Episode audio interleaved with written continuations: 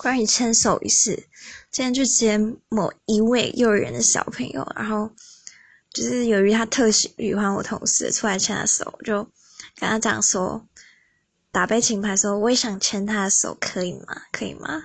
然后就提说他上次牵自己来牵我的手，因为只有我去接他，然后后来他就手就伸过来跟我牵了，就我同事就说他把他的手放掉了，然后我就问那个小朋友说。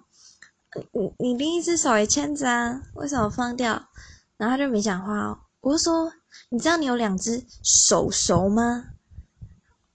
我说两只手都可以牵人哦。然后他说应该不行吧？天呐，我跟我同事笑翻了。